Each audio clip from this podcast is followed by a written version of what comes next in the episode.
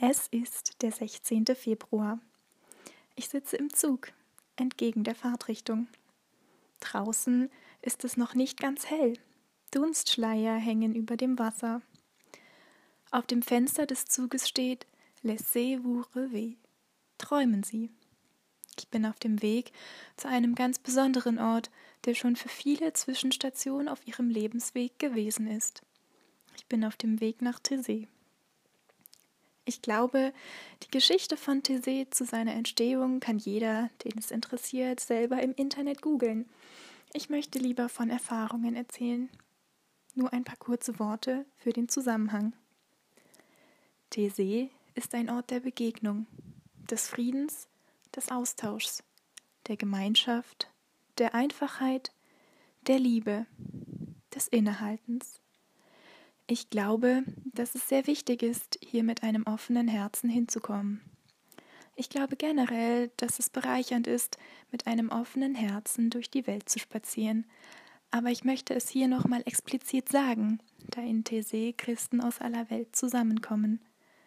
Da ist es ganz natürlich, dass verschiedene Ansichten aufeinandertreffen, verschiedene Gebetsformen praktiziert werden und verschiedene Gewohnheiten existieren. Die dort lebenden Brüder suchen die Quelle des Glaubens. Sie leben den Frieden des Herzens durch Freude, Einfachheit und Barmherzigkeit. Jeder ist ihnen willkommen, egal wo er auf seinem Lebensweg gerade steht. Sie möchten nicht bekehren, sondern zuhören und Raum geben, damit jeder selber wieder seinen Draht zu Gott finden kann. Nach Thésée kommen heißt, eingeladen zu sein, im Gebet, in der Stille, im Nachdenken zu den Quellen des Evangeliums zu gehen. Jeder ist hier, um für das eigene Leben einen Sinn wiederzufinden, einen neuen Anlauf zu nehmen, sich darauf vorzubereiten, zu Hause verantwortliche Aufgaben zu übernehmen, heißt es in einer Schrift. Ein Tagesablauf in Thésée sieht vor, dreimal am Tag gemeinsam zu beten. Jeden Tag gibt es eine Bibeleinführung, meistens zu einem Text aus dem Neuen Testament. Einer der Brüder gibt seine Gedanken zu dem Text weiter. Danach bilden sich Kleingruppen, in denen über den Text und weiterführende Fragen diskutiert werden kann. Nichts ist Pflicht, wenn einen gerade ein anderes Thema beschäftigt, so kann das immer in die Gruppe eingebracht werden. Jeder hilft außerdem bei einer kleinen Tätigkeit auf dem Gelände.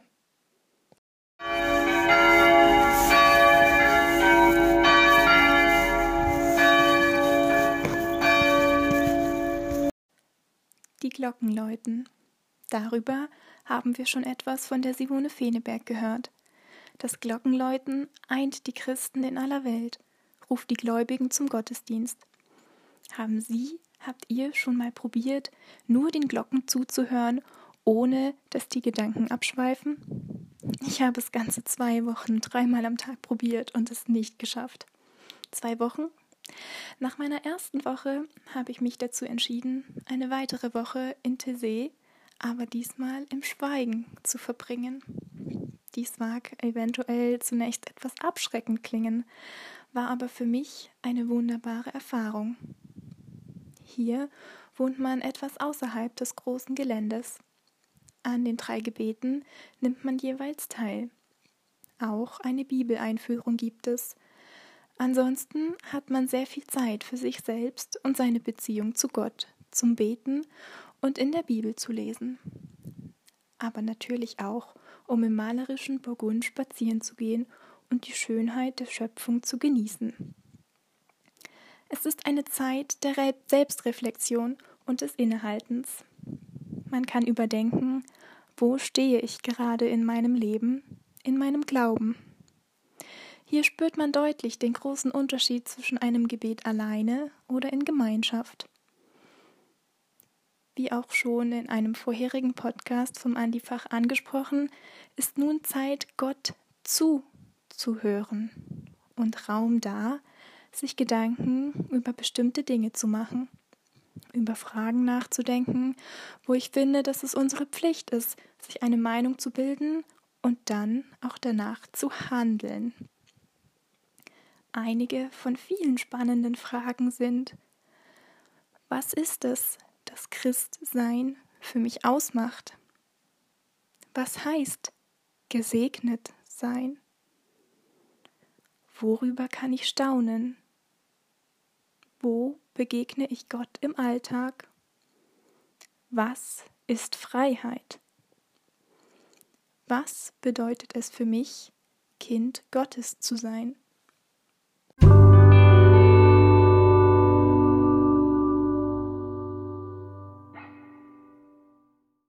Über jede einzelne dieser Fragen kann man ein Leben lang nachdenken. Aber ich glaube, es ist nie zu spät oder zu früh, sich damit zu beschäftigen und für sich selber Antworten zu suchen. Das kann in dieser Zeit geschehen, bei einem Spaziergang, beim Beten. Wie wir es gehört haben, denn Beten geht überall. Oder aber wir versuchen, kleine Rituale zu schaffen, uns jeden Abend einige Minuten Zeit zu nehmen, vielleicht eine Kerze anzünden, vielleicht alleine, vielleicht auch mit Menschen, denen wir vertrauen, über Fragen zu diskutieren, die uns beschäftigen. Oder aber wir halten kurz inne, wenn die Glocken läuten und vertrauen darauf, dass gerade jetzt und in diesem Moment irgendwo auf der Welt ein anderer Mensch ist, der auch den Glocken zuhört und sich so eine kleine Pause im Alltag schenkt. Ich möchte uns alle dazu ermutigen, denn es gibt keine falsche Antwort und keinen falschen Zeitpunkt. Ich würde gerne dazu einladen, diese schwierigen Zeiten zu nutzen, um wieder eine aktive Beziehung mit Gott zu führen. Die Offenheit des Herzens und Gemeinschaft sind ein Grundbestandteil des Christentums, der wahrhaftig gelebt wird.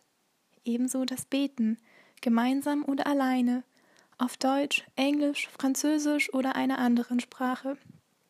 Die Bibel zu lesen ist, wie eine Schatzkiste aufzuklappen und die darin verborgenen Geheimnisse zu entdecken. Dieses Leben, das wir leben dürfen, so schwierig es auch manchmal sein mag, ist wahrhaftig ein Geschenk.